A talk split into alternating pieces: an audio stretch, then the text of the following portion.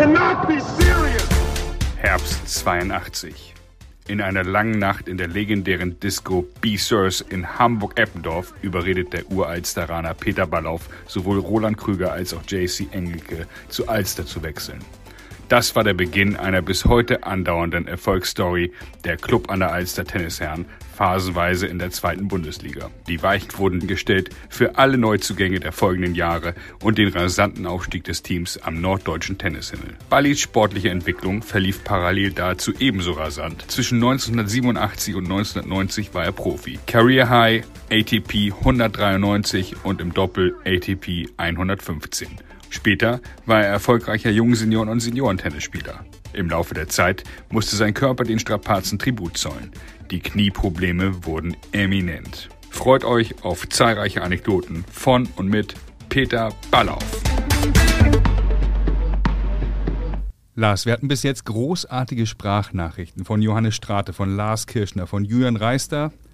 Aber heute haben wir die beste Sprachnachricht von allen.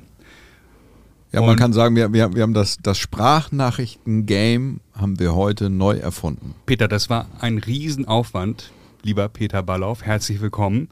Ein Hallo. Riesenaufwand, diese Sprachnachricht aufzutreiben. Ich bin sehr gespannt. Ja, Wir wollten zu, zu Recht auch. Wir haben, Tom hat keine Kosten und. Mühen gescheut, um, um das möglich zu machen. Du hast uns einen Hinweis gegeben, dankenswerterweise. Das ist nicht immer so bei allen Gästen, dass wir da so, so einen eindeutigen Wink mit dem Zaunfall bekommen, den du uns gegeben hast. Und ich könnte stolzer nicht sein am heutigen Tag, dass es uns äh, gelungen ist, diese Sprachnachricht zu besorgen. Hast du eine Idee, von wem wir eine haben könnten? Ich habe überhaupt keine Idee Überhaupt von, meinem, keine von Idee. meinem Coach Harun Ismail oder Das wäre eine andere Alternative gewesen, die ich auch mit Alexander von Hugo, einen der folgenden Gäste, kurz angesprochen habe. Ich habe auch eine E-Mail nach Simbabwe geschrieben. Habe noch keine Antwort. okay. Harun Ismail. Aber die kommt, wenn die kommt, schneiden wir die noch rein, auf jeden Fall. Lieber Harun, Die ist noch if unterwegs. You hear this, please answer our email. Many people listen in Zimbabwe. Hello. Weil Wir sind auch, glaube ich, unter den Top 10 in Zimbabwe unter den tennis auf, ich halt, nee, jetzt, ich, So, kann, jetzt ich kann nicht mehr. Ich, ich, hau raus das Ding. Ich wirklich, bin auch, ich bin seit drei oder vier Tagen freue ich mich drauf. Hallo Peter, hier ist Renata Tomanova. Es ist schön zu hören, dass ich dein Jugendschwarm war am wunderschönen Roten Baum, wo wir beide tolle Zeit erlebt haben. Liebe Grüße aus München und dir alles Gute. Ciao. Es ist die Das ist ja erste unglaublich. Sprachnachricht einer Grand Slam-Siegerin, die wir, die wir bekommen haben. Und, äh, und du, Peter, äh, lieber Peter Ballauf, du musst uns ein bisschen aufklären, denn in dem Fragebogen, den ja alle unsere Gäste vorab zur Vorbereitung bekommen, hast du geschrieben, dass Renata, als sie am großen Baum, äh, am roten Baum gespielt hat, und du dort Balljunge warst, dass du dich, du hast dich verliebt. Wie alt warst du da? Ich würde sagen 14. Ja. Und 14 Renata wahrscheinlich Mitte 20, irgendwie sowas. Ich schätze, sie ist vielleicht vier, fünf Jahre älter. Sie war sicherlich ein sehr junges Mädchen, natürlich eine junge Frau. Und Ja, okay. äh, damals äh, das Turnier, wir sind ja damit aufgewachsen auf der Anlage und waren eben Ballkinder. Und es war, spielten Herren und Damen zusammen. Und das erinnere ich ganz genau, wie ich begeistert war und angetan war von dem Lächeln und wie sie gespielt hat. Und Hat sie in Ja. dem Jahr gewonnen am Roten Baum? Und über welches Jahr sprechen wir? Also, wir sind ja 1976 geboren, Peter. Nur mal einen dezenten Hinweis. ja, So, in welchem Jahrzehnt wir uns bewegen. wir bewegen uns in den 70er Jahren. Ja. Und hast du eine Ahnung, worum sich dein Tennisabitur heute drehen könnte? Renata Tormanova. Also vielen Dank für die Sprachnachricht. Ja, großartig. Ganz, ganz groß. Und äh, wirklich, ich habe eine halbe Stunde gegoogelt. Du bist ja ein Club an der Alster Urgestein, kann man sagen. Eine, eine äh, Fast geboren worden dort. Genau, fast auf dem Clubgelände geboren worden. In welchem Alter hast du angefangen, beim Turnier dabei zu sein, als Balljunge oder als, als Fan? Und, Man, man fing, glaube ich, so mit 11, 12 an als Baujunge. ja. Und das haben wir, viele von uns ja gemacht, die so dort Tennis und Hockey gespielt hatten. Und wie gut, um da jetzt nochmal auf das, das Und das Renata-Jahr ja. zurückzukommen, wie gut warst du selber mit, mit 14, 15? Oh, ich war nicht wirklich gut in der Jugend als Tennisspieler. Ich äh, war einmal irgendwie im Verbandstraining. Ich habe mich, glaube ich, in der Jugend zweimal für die Hamburger Meisterschaften qualifiziert und habe zweimal richtig einen auf die Nase gekriegt in der ersten Runde. Okay. Einmal von Frank Pöttgen vom, vom, und äh, einmal von äh, Ricky Ostertun, das ist, glaube ich, okay.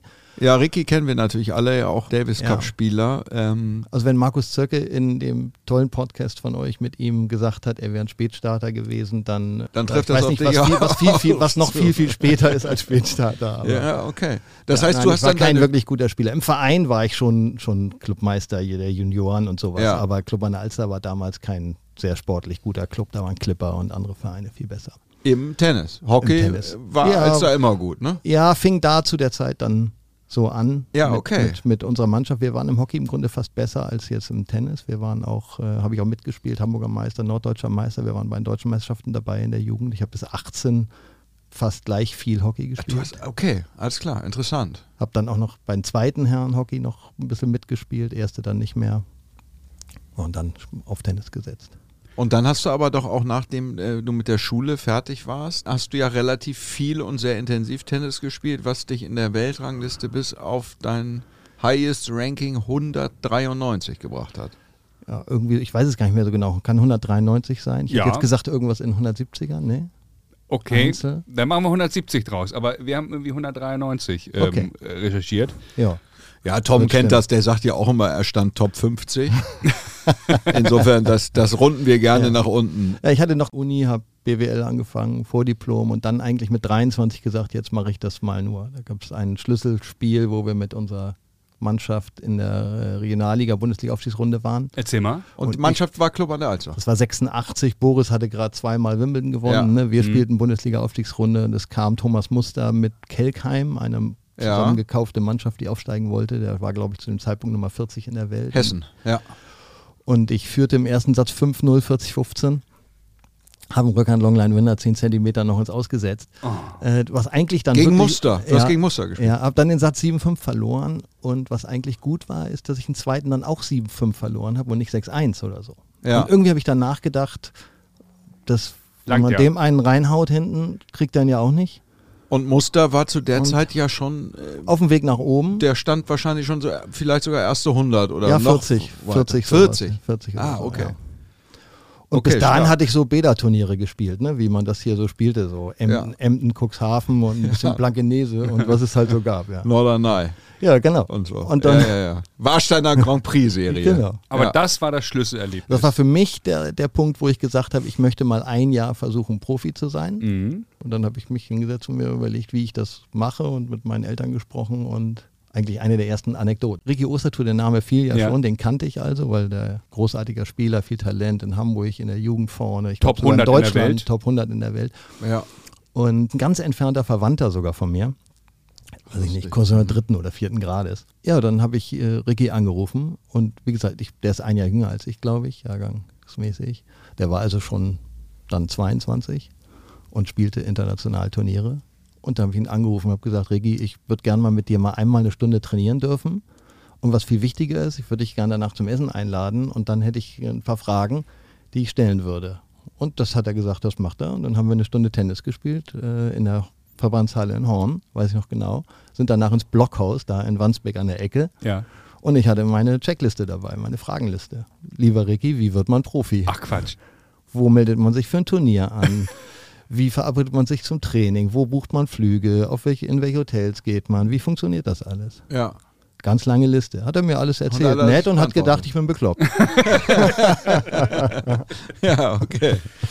Aber da kommen wir ja schon auch äh, dann zu deinen größten Erfolgen, weil du hast ja große Erfolge gefeiert. Du hast Andres Gomez besiegt.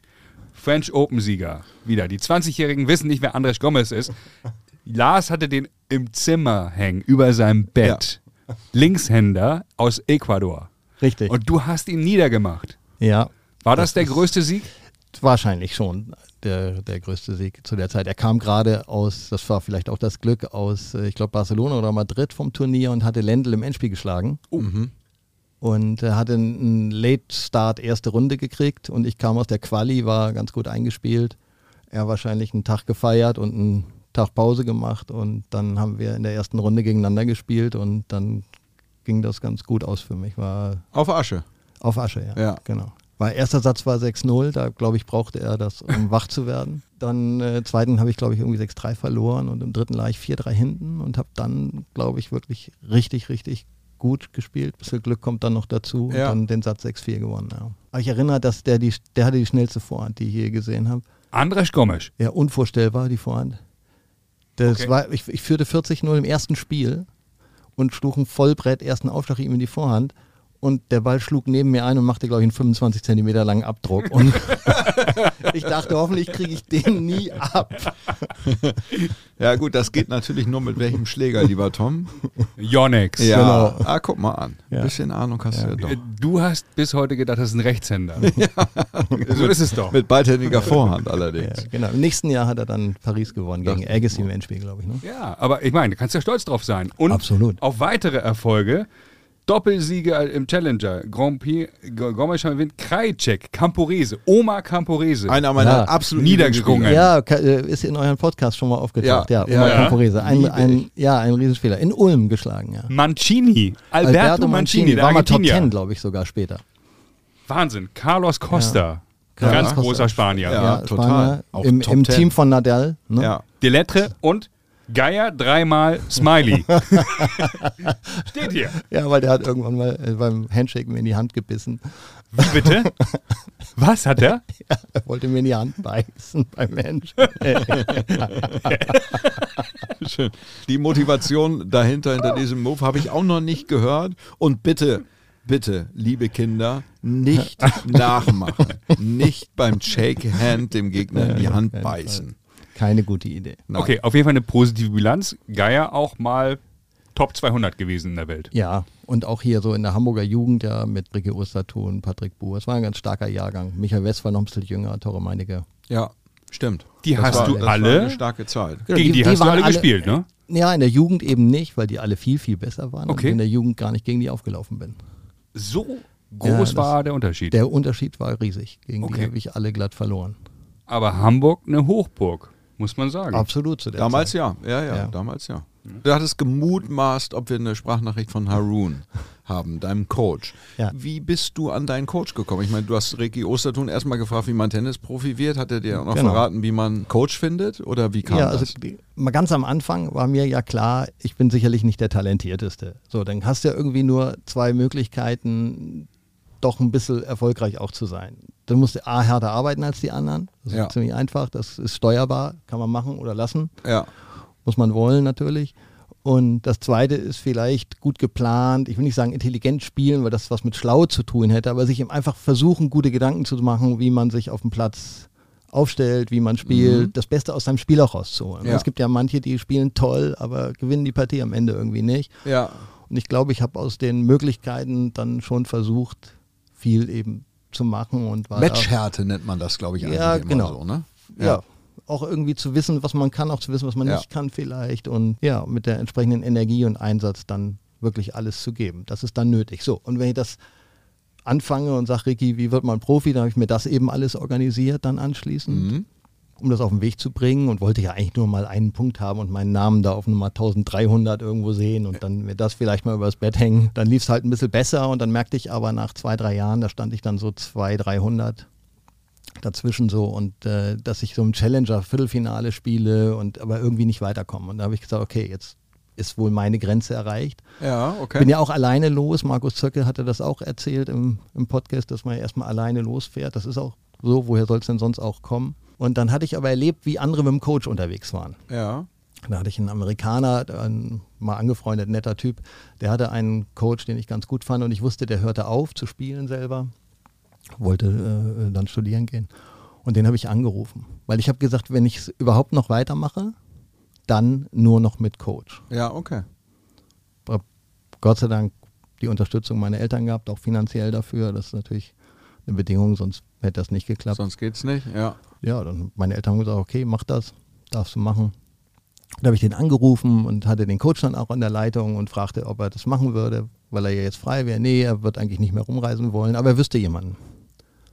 Und sagte ich, ja, wer? Und dann sagte er, ja, Harun Ismail, der wäre Coach vom Davis Cup Team Belgien Ja. und den würde er kennen und der wäre da unzufrieden.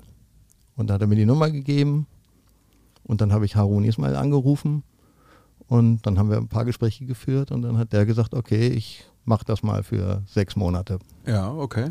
Und ja, dann hatten wir das erste Turnier in Casablanca, da haben wir uns getroffen. Im Mer Februar oder März. Direkter Strand- Kaltstart, direkt- losging. direkt- direkt ja, das war über den Turnier Winter. angefangen. Über den Winter und dann, weiß nicht, zwei, drei Monate später dann das erste Turnier. Ja, ja, Ver- So einen okay. Vertrag gemacht, habe ich selber auf der Schreibmaschine so getippt. ne? In Englisch, Haroon gets so und so much every week und expenses und so weiter. Ja, ja, ja. Das ist okay. aufregend. Also das, was auch, Wo hat der- ich wo hat der jetzt Markus Söckel ein paar Mal, aber der, man lernt für sich selbst natürlich unglaublich Ja. viel fürs Leben. Ja, ja, ja, in der unterwegs Tat. ist. Und der lebte in den USA mit Familie, mit drei Kindern Ah ja, okay. und äh, war aber eben immer in Sachen Tennis unterwegs. Wie gesagt, mit dem, mit dem belgischen Verband im Vertrag gewesen, hatte den aber aufgelöst und war in dem Sinne frei. Und dem hat das gefallen und zugesagt und haben wir angefangen zu arbeiten. Und dann habe ich schon in der ersten Woche wirklich festgestellt, dass das, was ich als hart empfand an Training, was vielleicht sogar eher überdurchschnittlich war schon, Ja, dass das nichts war. okay.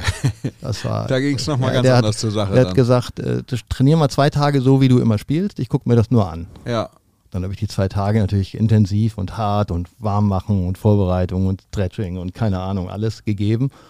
Und dann sagte er nach den zwei Tagen abends beim Essen, okay, und ab morgen fangen wir an zu trainieren.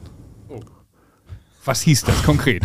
Hol uns mal ab. Dritter Tag, Haroon übernimmt das Zepter. Ja. Was, was war dann anders? Mor morgens um 10 das erste Mal die Standardübung gemacht. Die Standardübung war also eine Stunde lang immer fünf Minuten Abschnitte. Fünf Minuten, also Vorhand Cross, fünf Minuten Rückhand Cross, fünf Minuten Vorhand Longline, fünf Minuten Rückhand Longline. Klingt jetzt einfach, wenn man aber nach jedem Schlag in die Mitte zurück muss des Platzes. Wird es schwierig, weil ich am Anfang den zweiten Ball nicht mehr gekriegt habe. Weil du schlägst den Vorhand Cross und rennst in die Mitte zurück und der schlägt den Vorhand Cross zurück. Der spielte ziemlich gut, der war mal erster 100. Ne? Ja, also der okay. war jetzt zehn Jahre älter als ich, aber der spielte noch Rückhand nicht ganz so stark, beidhändig, aber Vorhand ziemlich gut. Und also für Bälle schlagen und so, total ausreichend sicher. Ja, und dann spielt er den nächsten Cross und ich stehe noch in der Mitte. Und irgend, dann denkst du, das kann ja nicht gehen und dann irgendwann fängst du an, da hinzuarbeiten. Und das machst du eine Stunde. Ne? Am Netz genauso, Volley, außen in die Mitte, außen in die Mitte, außen in die Mitte, ist ja noch schwieriger. ja, allerdings. Schmetterball, Netz berühren, Schmetterball, Netz berühren, Schmetterball, Netz berühren. Okay. Da bist du nach einer Stunde fertig. Bisschen Bresnik-mäßig. Und nach der Stunde dann zwei Stunden normales Training. ja. Nachmittags zwei Stunden Training und danach Lauftraining.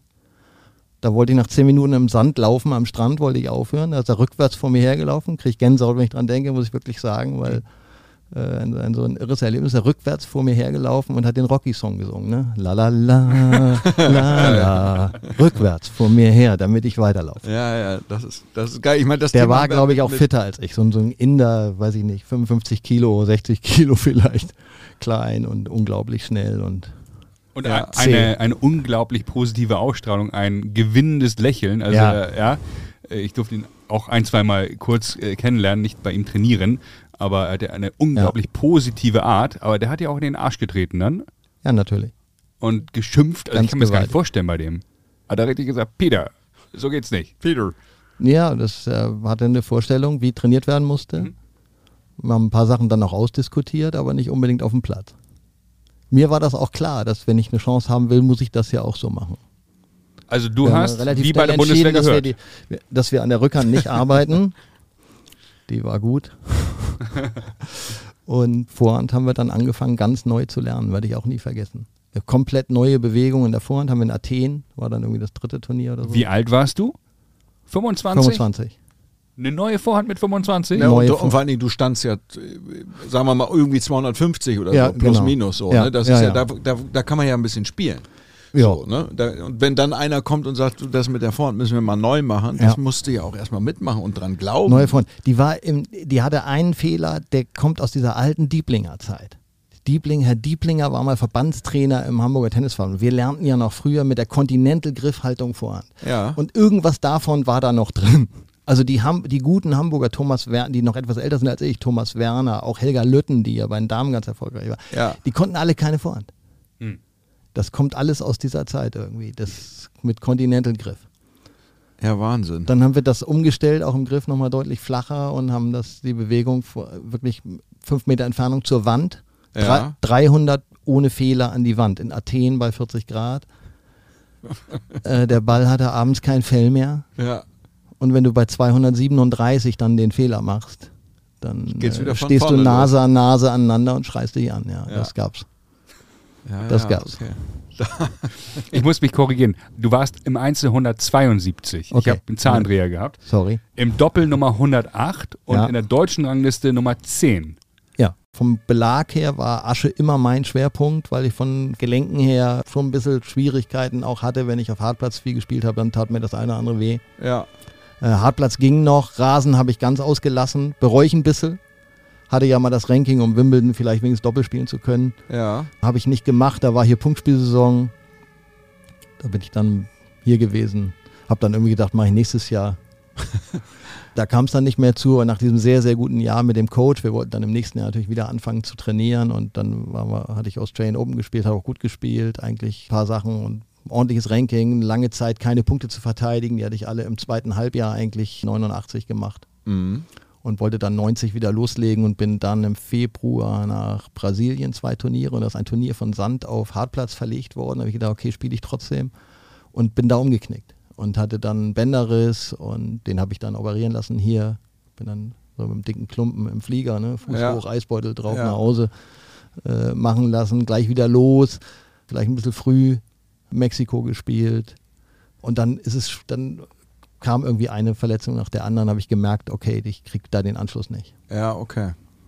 Und dann ist ja auch eine Altersfrage, ne? Dann bist du ja irgendwie auch, wenn du so spät anfängst, auch schon ein bisschen älter. Und ich hatte eigentlich immer vor, aus dem Tennis auch wieder rauszugehen und sozusagen einen normalen Beruf. Genau, so, woll- wolltest das, das war ja für dich machen, von Anfang an klar. Das war irgendwie- gut, es genau. ist immer temporär, so eine Tenniskarriere, Klar. ist klar. Aber du hast ja eben gesprochen, irgendwie, du wolltest mal einen Punkt haben.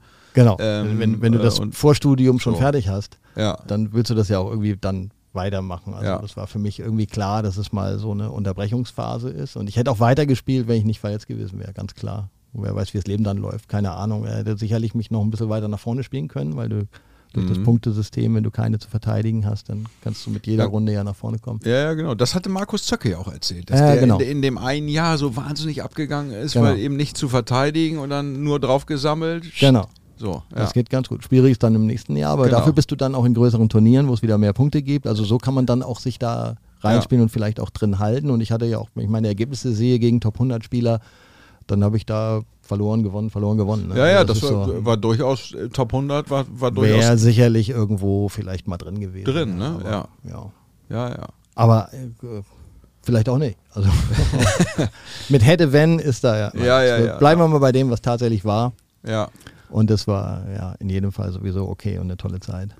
Über deinen All-Time-Lieblingsspieler Agassi haben wir schon viel gesprochen und dein Vorbild Ivan Lendl auch. Ja, Und die beiden Spieler, die du nie mochtest, Korda und Kafelnikov. ja, mochte du- ich irgendwie nicht. Wie kam das? Also persönlich oder einfach am Fernseher? Nein, nein, Nee. keine persönlichen Erlebnisse, irgendwie Ausstrahlung und irgendwie Art. Kann ich Hat mir, nicht nachvollziehen zu, bei, hat mir nicht zugesagt. bei Korda auf jeden Fall. Kafelnikov, den fand ich immer irgendwie, diese Vorhandtechnik, die der hatte, das Ja. fand ich immer schwer beeindruckend irgendwie. Ja, So. wir spielten ja beide unglaublich. Korda war mal Nummer eins, ne? Ja, ja. Ich Das glaube, Kafelnikov Nummer zwei oder so. Kafelnikov, ja, also hätte ich jetzt auch gedacht, Top 5 auf jeden Fall. Ja. Danach unfassbar in die Breite gegangen und gepokert. Ich weiß gar nicht, wo der jetzt so steht, aber der war zwischendurch sah der aus, hast du gedacht, Korda hatte, hat äh, unfassbar schöne Töchter, die unfassbar Golf spielen, ne? Und der Sohn spielt ganz gut Tennis. Ja, der Sohn ist im Tennis. und der wird Ja. sehr sympathisch, finde ich. ja. ja, Sebastian ja, Korda. Ja, ja, vielleicht tut man ja auch Unrecht, Ja, aber ja. Äh, Aber man hat ja so ein Gefühl. genau, wenn man, das ist ja aus der Zeit heraus, aus dem Gefühl heraus. Oder waren die dabei bei der Reise nach Jerusalem? Nein, bei der Reise nach Jerusalem waren die nicht dabei. Ich Um ein ja Stichwort zu geben. Ja, schönes Stichwort. Ich hatte ja betont, dass ich so richtig gut plane und so. Und das tue ich, glaube ich, auch irgendwie halbwegs, weil äh, vielleicht auch aus Faulheit, weil wenn man gut organisiert ist und gut plant, ist ja das Leben irgendwie leichter meistens. Jedenfalls bin ich also zu meinem ersten Turnier gefahren. Ne? Alles mit Ricky besprochen und so. Und dann war also die Idee, okay, zwei Challenger-Turniere in Israel hintereinander, fahre ich hin, fährt ja sonst keiner hin wahrscheinlich, Tel Aviv, Jerusalem, fing in Jerusalem an, melde mich also im Turnier an, äh, buch das Hotel, buch den Fluch und so weiter, fahr hin, komm an, fahr direkt zum Verein und da hängt ein Schild irgendwie, das Turnier zwei Wochen verlegt. das fand gar kein Turnier. Geil. Und, am nächsten. Und damals gab es die Flü, damals musste man irgendwie immer eine Woche bleiben, sonst kriegte man keinen billigen Fluch. Ja, okay. Und da war Henning Krüger mit dabei, der hat mich Ja. begleitet, der hat gesagt, okay, das mache ich auch mal mit aus Bock. Es tat mir natürlich unendlich leid, weil ich ja ihn quasi als Freund mitgenommen habe. Er hatte ja gar nicht vor, jetzt irgendwie. Er wollte aber mitspielen. Er wollte auch mitspielen, natürlich. So nach dem Motto, Mensch, da kommen wir in die Quali rein, weil da fährt ja keiner hin. Ja. Und dann hat er gesagt, ja, dann komme ich da ja auch rein. Und ich sage, ich freue mich, Henning, nehme ich dich mit, Sind- muss ich nicht alleine hin. Und dann waren wir zusammen in Tel Aviv und am nächsten Tag heulend quasi vorm Lufthansa-Schalter gestanden. Nehmt uns bitte mit zurück. Bitte zwei Notplätze. ja. Und dann hat Henning zu dir gesagt, Nee, Henning hat dann kein weiteres Turnier mehr gespielt. nee, der hat zu dir gesagt, it seems that this guy has absolutely no touch. Oder was hat er? Das ist auch eine schöne Geschichte. Das ist auch wirklich eine schöne Geschichte. Wir in, äh, das war dann sehr viel später in Südafrika. Johannesburg ist ja in der Höhe. Das ist nicht einfach zu spielen. Ja. Hätte ich selber nicht gedacht, dass man in der Höhe den Ball wirklich so viel schwieriger kontrollieren kann. Und das merkst du natürlich vor allem bei so ein paar Schlägen. Beim Aufschlag merkst du es gar nicht so. Aber bei so den tieferen Volleys, die du versuchst lang hinten vor die Grundlinie zu spielen im Doppel, merkst du es, weil die dir alle ins Aussegeln. Und ich spielte mit Alexander Mons gegen Aldrich Fisser. Die waren sogar, glaube ich, ziemlich gut, vielleicht sogar mal Nummer eins der Welt. Und abends, also wir verloren das relativ glatt und ich kriegte keine, keinen vernünftigen Ball ins Feld. Also bei meinem eigenen Aufspiel, wir haben, glaube ich, dreimal mein Aufspiel verloren. Und weil ich immer den ersten Volley hinten einen halben Meter ins Ausgespielt habe oder einen Meter. Und, oder auch ein Lob als Return mal, alles immer aus. Und dann gucke ich abends so im Hotel die Fernsehkanäle durch und dann läuft das Spiel. Und der Reporter sagt, nachdem der vierte Ball ins Aus geht und ich mein Aufschlagspiel verliere, sagt die, diese, das sind ja immer so zwei Kommentatoren, die sich zusammen unterhalten da so. Äh, sagt er, it seems this guy has absolutely no touch. Das ist natürlich eine Sensationsgeschichte. Habe ich gedacht. muss man sagen. habe ich gedacht, okay, er hat ja nicht Unrecht, aber, aber es ist jetzt doch recht hart. Ja. Äh, ich fand es ja schon cool, dass sie es überhaupt gezeigt haben, aber das große Johannesburger Turnier wurde eben, insbesondere wenn da die Südafrikaner Aldrich Fisser spielten, dann haben die das eben irgendwie gezeigt. Aber dass das so irre ist, das heißt, wie reagiert man dann da drauf, wenn man das so gelernt hat? Dann ziehst du einfach zwei Kilo mehr drauf oder, oder was machst Das du dann? würde man wahrscheinlich Ja. alles machen und sich wahrscheinlich heute auch zwei Tage eher hinbewegen, damit man dann ja gut, man muss ein bisschen... gewöhnt. Ich hatte noch mal so ein Turnier in Mexiko. Da ging es dann meinem Gegner so. Also das war Olivier Delettre, der war ziemlich gut, der Ja. war auch erste 50 in der Welt, glaube ich. Und dann spielte ich gegen den und der kriegte den Rückhandsleis nicht ins Feld. Der spielte einen ziemlich aggressiven Rückhandsleis Ja. mit relativ viel Schnell und der segelte ihm immer einen Meter raus. Also spielte ich ihm immer das Ding so in die Rückhand, dass er Rückhandsleis spielen musste. Den ersten Satz hatte ich, glaube ich, noch verloren und dann habe ich es in zwei Sätzen gewonnen. Ja, Wahnsinn. Dann habe ich danach die nächste Runde, glaube ich, gegen Pablo Araya verloren. Und Pablo Araya hat dann gesagt, euch Fritten mache ich fertig. Genau. Oder wie? Nein, euch Fritten mache mach ich fertig. Habe ich in einem Herren 40-Punkt-Spiel, glaube ich, mal hier in Hamburg. da war ich richtig sauer. Da, weil ich glaube, es war 40-15 und Satzball und so und Schlag ein Ass und die Jungs haben den irgendwie ausgegeben und habe ich gesagt, euch Fritten mache ich fertig. Und dann habe ich aber drei Doppelfehler serviert und wir haben das Ding verloren. Manchmal bestraft der liebe Gott die Sünden, die Kleinen ja direkt, ja. Das ist schön, das Ja, hat sich, das, so. ich würde sagen, diese, ich weiß nicht, wo es herkommt, dass man seinen Gegner liebevoll als Fritte, ähm, wie soll ich sagen, nennt, besch, be, beschimpft. Das vielleicht könnte ein neuer sogar. Kosename für dich werden. Aber das hat sich durchgesetzt Du hier Fritte. In, in Hamburg. Äh, das, man hört das auch bei den Jüngeren. Ja. Ja. Die Fritten. Ja, ja, das hat sich durchgesetzt. nicht über, über, über, offensichtlich kommt es daher, aus dem, aus dem Alster. aus dem Alster-Ursprung. Wir müssen auch ganz kurz mal über deine schlimmsten Niederlagen sprechen. Also die Brille gegen Matthias Schneider bei Witthöft, die lassen wir mal unter den Tisch fallen hier. Ja, ist in Ordnung. Weil du hast einfach viel größere Namen hier noch erwähnt, im Einzel und im Doppel. A, Australian Open möchte ich mal erinnern an Ke äh, gegen Cahill Kratzman. Was Ja. war da los? Mit wem hast du gespielt? Mit Darren Cahill und äh, Kratzman. Mark Kratzman. Richtig. Ja. Gut, ihr beiden. Sehr gut. Come on! Sehr gut. Waren auch, glaube ich, mal Nummer eins der Welt. Ja. Waren auch, glaube ich, Titelverteidiger dort. War erste Runde Außenplatz. Ich habe gespielt mit Lars Wahlgren, ein Schwede. Ja, wir führten im dritten Satz 3-1. 15:40 Aufschlag Cahill zum Doppelbreak. Der machte Aufschlag, er wurde ausgegeben. Er war der Meinung, der wäre drin und fing an zu diskutieren. Und die Diskussion dauerte irgendwie fünf Minuten und dann wollte er zwei neue haben, weil wir ja so lange diskutieren mussten. Und dann hat der Schiedsrichter gesagt, nee, nicht zwei neue, das ist zweiter Aufschlag, weil war ja Fehler gegeben worden und die Diskussion brachte ja auch nichts. Und dann war er einfach nur wütend und servierte mit dem zweiten Aufschlag ein Vollbrett Aas. Ja. Also wenn er den irgendwo in die Plane zieht, hört er wahrscheinlich auf, gibt er wahrscheinlich verletzt auf, weil er sagt, dann, weil sich die Blöße nicht geben will. Wir hätten es dann ja gewonnen mit Doppelbreak vorn. ja. Wir haben es dann, glaube ich, 10-8 verloren. Und das ist schon schade. Das wäre schon, wär schon ein richtig guter Sieg gewesen. Wollen wir über den besten Tennisspieler, deinen optimalen Tennisspieler Ja, sprechen? Gerne, Doch, gerne, doch, das ist natürlich Aufschlag. immer- ist Aufschlag. geil. Wir fangen mit dem Aufschlag an. Ja, Sivo Jinovic ist kein Schreibfehler. Slobodan. Äh, nicht Ivanisevic, der natürlich auch unglaublich aufschlägt, aber Sivo Jinovic schlug noch unglaublicher auf, konnte aber auch ansonsten, glaube ich, sehr, sehr wenig. Hat aber, glaube ich, mal, hat er nicht sogar mal im Wimbledon im Einzel ganz gut gespielt? Ja, ich Runden würde gewonnen? sagen, er hat sogar Halbfinale. Ja, Halbfinale, auf Viertelfinale würde ich sagen safe, da hätte ich jetzt Geld drauf gesetzt. Hat ja, Ja. auch äh, Doppel gespielt mit, mit Boris Becker zusammen Ja. und hat auch, wenn ich mich nicht irre, mit der Kombination Eles und mit, der hat auch mit dem Pumaschläger gespielt sogar. Ja, der war ja unter Management von Ion Tiriak, würde ich behaupten. Genau. Ja. Und so kam die Combo Ja. zustande. Genau. Und, Ja, ja, ja. und der hatte Genau. einen, ich weiß nicht, ob es ein Halbbruder oder wirklich Bruder war, äl sehr viel älter, Cheda, und der war Trainer bei uns im Club an der Alster. Echt? Ja, und so war der dann auch mal hin und wieder mal bei uns. Wow. Und hat mit euch mal trainiert. Ja, also Ja. so, jetzt sag ich mal, vielleicht drei, vier Mal insgesamt. Ja. Okay. Ein paar Aufschläge reingetrümmert. Ja, und unfassbar. Wir sprechen noch über deinen ehemaligen Mannschaftskameraden Pat Cash Ja, später. Aber erstmal Vorhand. Agassi. Für mich. Diese kurze, knappe Autobewegung, dieser unfassbar geile Durchzug, diese klaren Schläge, dieses frühe Nehmen des Balls, Halbvolley an der Grundlinie, Wahnsinn. Und jetzt kommt's. Trommelwirbel. Rückhand. Okay, das ist vielleicht ein bisschen zu selbstbewusst, aber Rückhand fand ich meine schon so gut, hätte ich gegen, hätte Das ich, ist hätte ich, nicht- hätte ich das ist gegen, nicht nie, dein hätte ich Ernst. gegen, nie, hätte ich gegen niemanden tauschen wollen. Ist doch geil. Das ist nicht Ja, ist doch geil. Spielst du sie mit beiden Händen? Ja, müsste ein paar, vielleicht ein paar. Leute von damals fragen, die werden dann sagen, der spinnt. Nein. Aber nein, nein, Einhändig. einhändig, einhändige Rückhand. Sauber durchgezogen. Deswegen konntest du Sehr auch, clean. deswegen hast du auch so gut Doppel gespielt, weil du einen. Rückhand-Volley Auf- kannst. Auf der Rückhandseite. ja. Lieblingsschlag? Rückhand. Rückhand, Longline, ganz klar. Linie runter. Rückhand, Longline, Linie runter. Geil. Ist auch ein schöner Ball. Slice. Herrlicher Ball. Wawrinka spielt den gerne. Und gut. Ja. Und wer spielt den schönsten Slice? Ja.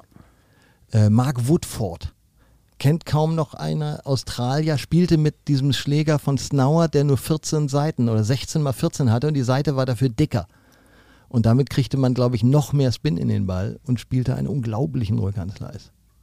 Apropos, du hast auch mal Snowboard gehabt. Ja, meine Marke war in der gesamten Profizeit Snauer. Meine ich doch. Ja. Hatte Snowert nicht mal diesen Schläger, wo der Kopf so komisch Ja. versetzt war? Ergo irgendwie. Ja, ne? Der so ein bisschen, so ein bisschen so eine Golfschlägerform hatte der doch. Ne? ja, genau. Völlig so absurdes komisch- Gerät. Völ- Völlig absurd, weiß nicht, was die Idee dahinter war, aber sie hatten auch einen Schläger im Programm, der diesem Head Pro, weiß ich ob nachgebaut, aber eben sehr, sehr ähnlich war, der zu der Zeit ja von sehr vielen gespielt wurde. Ein knallhartes äh, Ja, das, ja, ja, das war, das Kunststoffteil, weiß nicht aus welchem Material die waren, aber. Mark Woodford, also Rückhandslice, Linkshänder, wahnsinnig guter Doppelspieler mit Todd Ja. Woodbridge zusammen. Und was Wunderbar, macht man, ne? was macht man mit einem richtig geilen Angriffsslice? Man geht ans Netz und spielt Volley. Und da hat Peter drei Namen genannt.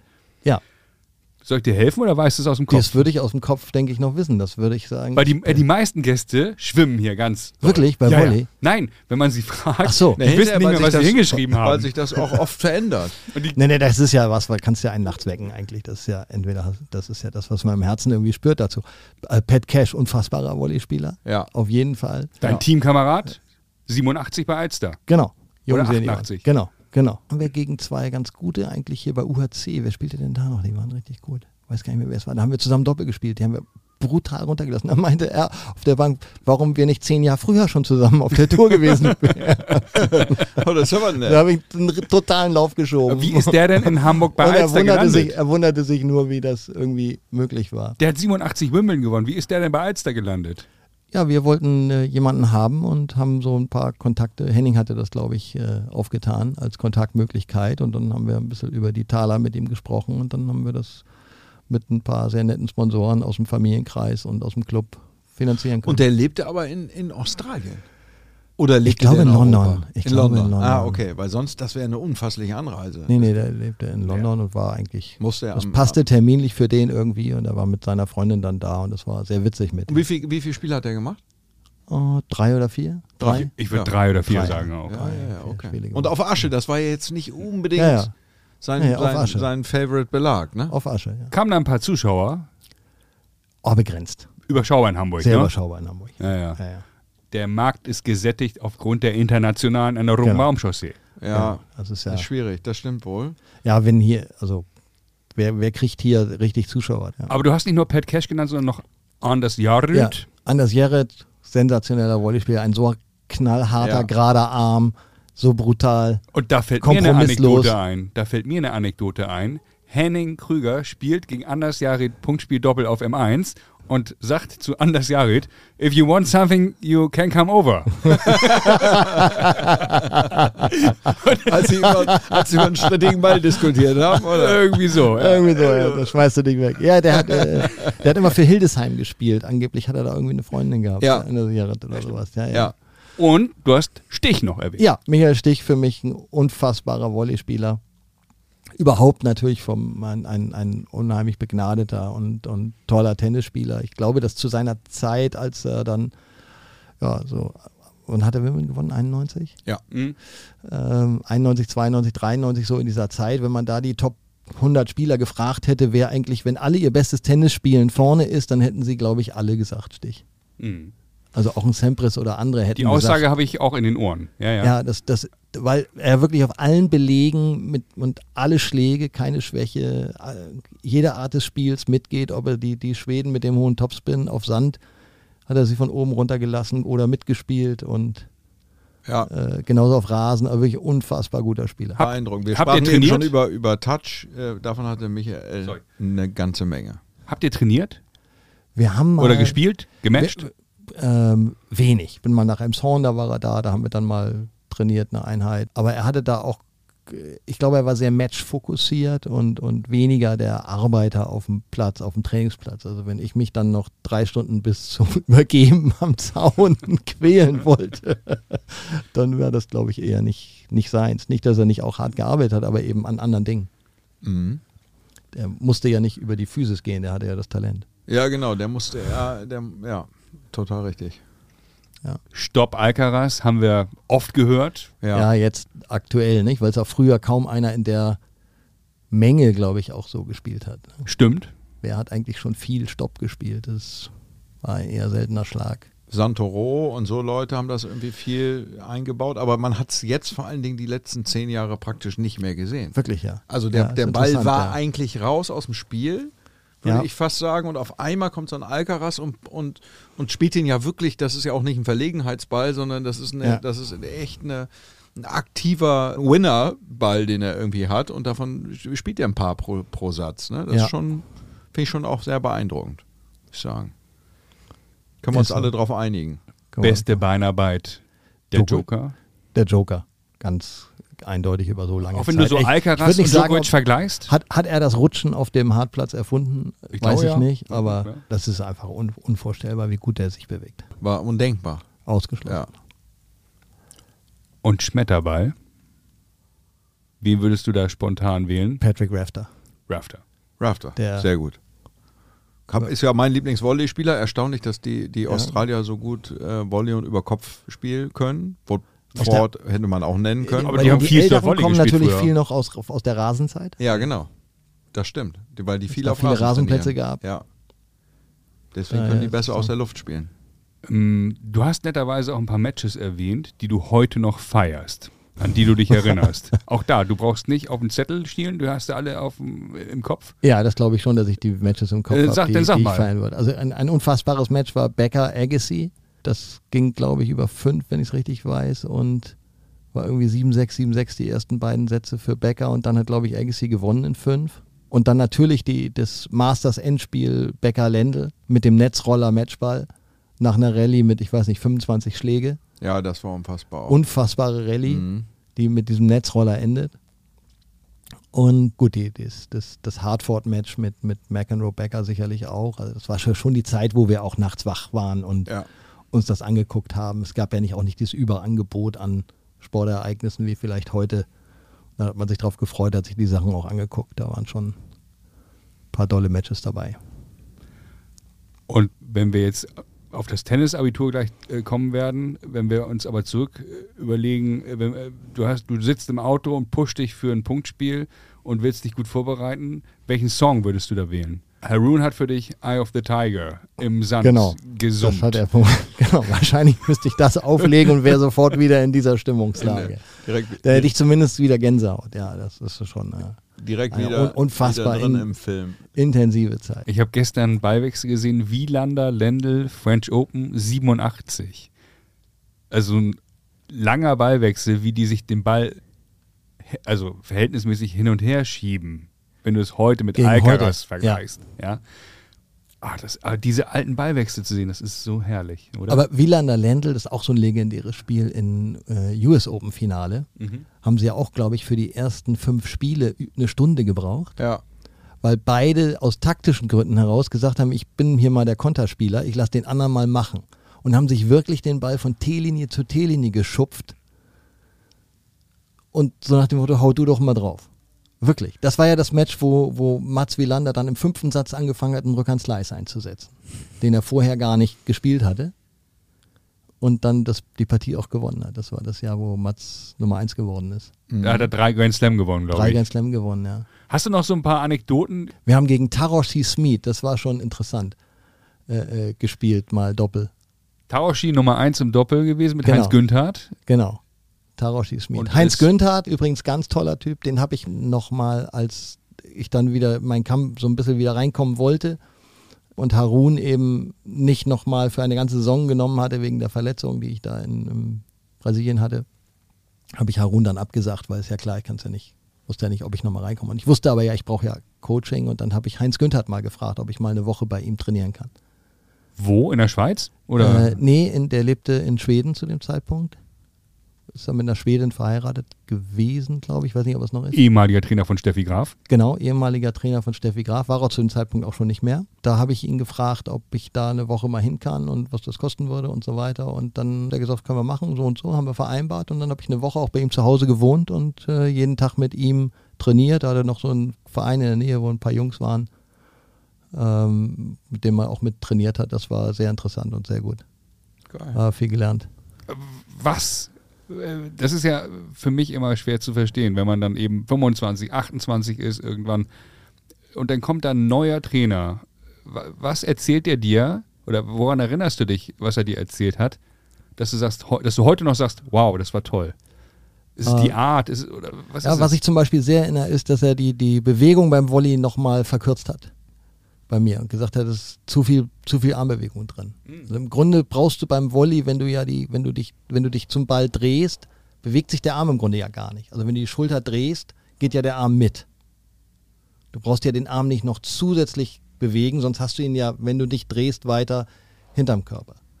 Also weniger den Arm bewegen, mehr, Mehr den ganzen Oberkörper, Oberkörper einen Ticken mitbewegen und dann hast du den Schläger schon fast da. Und dann bleibt als Armbewegung wirklich nur ganz wenig, nur dieses Schneiden des Balles nach, nach gegen den Ball, einmal drücken kurz, vielleicht 30, 40 Zentimeter Bewegung der Hand. Mehr, mehr ist es gar nicht. Und das hast du im zarten Alter von 28 gelernt dann, oder wie? Ah, da Oder? war, war ich 27 Jahre. Das Salami-Messer. Genau, stand irgendwie 100 im Doppel. Und er erzählt mir mal, wie ein Volley geht. Ja. Das ist doch Aber der spielte geil. Senders. Wir haben, da, wir haben äh, also beide am Netz, hart Volley hin und her. Das konnte der in der Tat besser als ich. Und der war ja, weiß ich nicht, wie alt war der zu dem Zeitpunkt? War 15 Jahre älter ist der bestimmt. Ja, wahrscheinlich. 40. Ja. Das war schon beeindruckend. Hm. Aber gut, der war eben der auch- Nummer eins der Welt. Der war eben auch ganz Im vorne im Doppel. Ja. ja, klar. Ja. Und ein guter Typ. Also ich kann verstehen, dass Steffi Graf mit dem gut zusammengearbeitet hat. Mhm. Die ja auch eine ganz tolle Sportlerin ist. Und so jemand wie Steffi hätte ich gerne mal eher mal kennengelernt, gerne. Ne? So einfach nicht jetzt. Aber es gab nicht so die deutsche Community wie die Schweden, die äh, bekannt Nee. sind dafür, dass sie all, alle immer zusammenreisten. Die gab es wirklich nicht. Nee, die gab es so nicht. Die Ist es typisch deutsch? Oder ein schwedisches positives Phänomen? Weiß ich nicht, war ich jetzt aber jetzt noch nicht so der Typ dafür, der sich dann so da irgendwo angehängt hätte. Es gab so ein bisschen so eine Hannover-Kombo, Sascha Nensel, Arne Thoms und Co. Da waren so ein paar, die äh, zusammen unterwegs waren mehr. Ich war da eher auch, glaube ich, so der Typ Einzelgänger. Jetzt, äh, ja. Bist du denn bereit fürs Tennisabitur? Ja, apropos Oh, Einzelgänger. da versuche ich mich vorzudrücken. Da muss man natürlich, und du hast ein ganz Besonderes vor dir, das hatte Tom ja eingangs schon, schon erwähnt. Äh, Ich werde ein bisschen improvisieren, weil, also erstens, wir haben über Renata Tomanova ja schon gesprochen, die äh, als Ballkind dein Schwarm war. Und äh, die hat in der Tat äh, mal die French Open bei den Mädchen gewonnen. Hast du eine Idee, in welchem Jahr? Und ich gebe dir einen Tipp, da fanden auch mal Olympische Spiele in Deutschland statt in dem Jahr. In 72 dann. Richtig, richtig. Das ist Aber ich hätte jetzt auch das so in der Richtung gerechnet. Ach, ja, komm. natürlich, weil wenn sie, die muss ja in 20 gewesen sein, Ja. als ich dann Balljunge gewesen bin. Jetzt kann ich es ja rückwärts runterrechnen. Ja. Okay, und wann hat sie dann die Internationalen am Roten Baum gewonnen, als du wahrscheinlich Balljunge warst? In Westdeutschland, wie hier steht. In einem Dreisatzfinale, da der Hinweis ja noch äh, erlaubt, gegen Kazuko Sawamatsu. Was einem nichts mehr sagt. Sage ich dir 75. Goldrichtig. Zweite richtige Frage. stark. Und dann ein Jahr später war sie bei welchen beiden Grand Slams im Einzelfinale? Paris und US Open. French Open, Australian Open. Immerhin ein richtig. Kennst du ihren Coach? Nein. Weiblich. Vera Sukova. Kennt Oh, das ihr ist die, die Tochter? Natürlich. Mutter, die Wer war Mutter denn die Tochter? Von, Ja, Helena Sukova. Das gibt einen Punkt. Das So. ist doch das Tennisabitur, das flexible Tennisabitur. Und das sind Damen-Tennis. und wer gewann nichts gegen 2003? Damen-Tennis. Wer gewann 2003 die French Open bei den Mädchen? Eine junge Deutsche. Lars, da, kannst, da musst du auch mitraten. Die hat auch schon zugesagt bei uns für unseren Podcast. Natürlich. Heißt heute anders. Barbara Rittner? Nee, 2003. Nee, da ist sie. Das, das, heißt heute anders. Äh, warte mal, 2003. Werbegesicht von der Milchschnitte. Weit daneben. Weit daneben. Stichwort Hannover. Ah, da bist du. Ja. Aber das weiß auch kaum jemand, dass die heute Du, anders du heißt. dachtest aber an wir, Anke Huber. Lars, wir, ne? wir, ich dachte an Anke Huber, wir reden aber über Annalena Grönefeld. Die hat natürlich. 2003 die French Wirklich? Open bei den Ja. Juniorinnen gewonnen. Ja, man muss nur ins Archiv, man muss mal ganz tief in den Siehst Keller du, aber reingehen. ist ja ein bisschen auch ein Beispiel, ne? ja. ja, gut, aber die Ja. war aber auch gut Ja, im die war Doppel. gut, Die ja, war absolut. gut. Die war gut. Ja, absolut. Ja, die war gut. Gut. Die Geburtsstadt von der Renata, Jindřichův Hradec, damit werde ich euch jetzt äh, verschonen. Und äh, gut, dann, ich habe hier Paul Wojcicek stehen, mit dem sie verheiratet Ja, war. Paul Wojcicek. Paul. Paul Wojcicek, Und genau. Peter. Du hast Peter gesagt und wir haben, wir haben Pavel wir gesagt. haben Pavel gesagt. Und richtiges Paul. Paul, ich wollte euch nur. Genau, so heißt mein Sohn. Wahrscheinlich noch aus dieser. So, guck mal. Und jetzt äh, spielt sie in Bayern beim äh, TC Gauting und spielt immer noch bei den Damen 60 sehr erfolgreich. Nochmal vielen, vielen Dank, Renata, für die Sprachnachricht. Ich habe die wirklich kalt von der Seite angetextet. Äh, sie gibt auch Training dort in der Nähe von München. Und äh, bin sehr, sehr dankbar, dass sie diesen Spaß mitgemacht hat Ja, sehr und schön. dir diese Sprachnachricht Ja, indirekt wirklich, das, zugestellt das ist wirklich, Das ist wirklich süß. Aber sie hat offensichtlich einen sehr bleibenden Eindruck gemacht auf den kleinen, auf den Und kleinen, TC Gauting ist aber auf, nicht auf der den, Verein auf von den kleinen Roth. Peter. hat. Da muss ich jetzt einmal ganz schuldige, wenn ich so äh, unhöflich unterbreche, aber hieß das nicht Gauting, der Verein von? Nee, Das wäre ja ein lustiger nee, nee, Zufall. nee, nee, nee, das waren unterschiedliche Homepages. Na gut, äh, Frage, Garching, Frage Garching. 8. Ach ja, Garching. Gauting, Garching, Freising, Ähm, Schwabing. Das war das Tennisabitur mit von, von und mit Peter Ballauf und Peter, auch du hast das Tennisabitur bestanden. Ich habe mit Lars Puh. vorhin ja, da kriegst du eine Kiste Jahresrückblick- Pilsner Urquell von uns auf jeden Fall. ich, äh, Augustina gibt es nur noch. Ich habe ich hab mit Lars Holsten mit. oder Holsten, ich habe mit Lars äh, vorhin das, äh, die, die Tennispromotion gemacht. Oh, War ganz eng. Im Jahr musste aber den Jahresrückblick dafür anhören. Da wurde er überrascht. ja, Habe ich ihn quasi Longline brauchte mein Handy Passiert. dafür. hast du einen schönen Rückhand Longline reingedrückt. Also, Ja. Also um das Ganze jetzt noch abzurunden, die Sahne o- oben auf die Cherry on the Erdbeeren cake oder was? und Cherry on the Cake Okay. äh, spiele ich nochmal äh, eine Sprachnachricht vor von einem ehemaligen Mannschaftskameraden. Hallo Bali. Als ich Ende 1992 zu Alster kam, dachte ich eigentlich, dass ich ein ganz guter Tennisspieler sei. Denn ich hatte bei Clipper an 1 und 2 in der Regionalliga fast alles gewonnen. Aber du und Henning, ihr habt mir dann erzählt, dass ich eigentlich ziemlich hohl spiele, immer nur flach und schnell, was mir eigentlich viel Spaß gemacht hat, aber damit würde man nicht so erfolgreich spielen. Und ihr habt mir dann versucht beizubringen, hoch und mit Spin zu spielen. Das habe ich dann probiert in der Halle das erste Mal. Da habe ich dann eigentlich nur hoch gespielt und kaum mit Spin. Und in der Halle war das eigentlich ja sowieso nicht so angebracht und habe fürchterlich auf die Mütze gekriegt und dachte, das ist alles Quatsch, was ihr erzählt. Aber ich habe es dann ja irgendwann gelernt und tatsächlich hat das mein Tennis nochmal auf eine neue Qualitätsstufe gehoben. Und tatsächlich spiele ich heute noch so und liebe es über alles.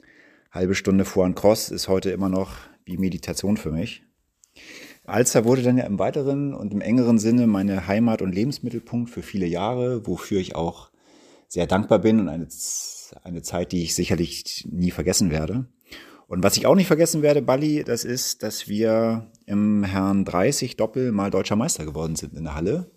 Komischerweise auf Sand in der Halle, aber es hat mir auch großen Spaß gemacht. Und ja, ich wünsche dir jetzt viel Spaß beim Podcast.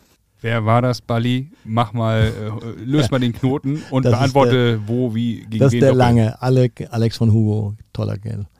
Guter Arzt, glaube ich, äh, toller Mensch toller Freund in dieser ganzen Tenniszeit.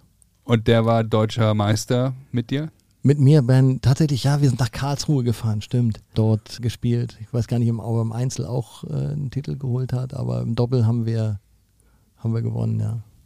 Im Sportpark Karlsruhe bei Jürgen Fassbender. Ja, genau. Sensationell. Da wird auf Asche gespielt. Das ist ein perfektes Ende für diesen Podcast. Wir, wir lösen in den Kommentaren auf, warum dich äh, viele immer Satellitenballi genannt haben. Da habe ich mich schon für entschuldigt. aber, aber naja, einfach, kommt weil, der einfach, ein oder andere jetzt vielleicht drauf. Einfach, weil der, weil der Balli irgendwann gesagt hat, ich fahre jetzt mal Satellites spielen und dann haben sie mich geflaxt und haben gesagt, du bist der Satellitenballi. Ja, so verdient man sich seine, seine Sporen in Sachen äh, Spitznamen und das gibt ja auch nur der Mannschaftssport vor. Äh, nie, nirgendwo entsteht sowas so schnell wie beim beim Mannschaftssport. In dem Sinne, äh, liebe Zuhörer und Zuhörerinnen, treibt Mannschaftssport, spielt Tennis und folgt uns auf allen Kanälen. Vielen lieben Dank an Peter Ballauf. Danke, Peter. Danke euch. Vielen Dank, hat Spaß gemacht. Der heutige Tipp von Brad Gilbert, gesprochen von David Moon aus dem Buch Winning Ugly, lautet Handtücher. Einzusetzen gegen Schweißbildung sowie zur Abschottung, wenn Sie sich konzentrieren wollen werfen Sie sich beim Seitenwechsel ein Handtuch über den Kopf und denken Sie nach. Dublette 76 wird präsentiert von Karl Anders und Brainseeker Consulting. Folgt Dublette 76 bei Instagram oder LinkedIn. Dublette 76 wird präsentiert von Brainseeker Consulting.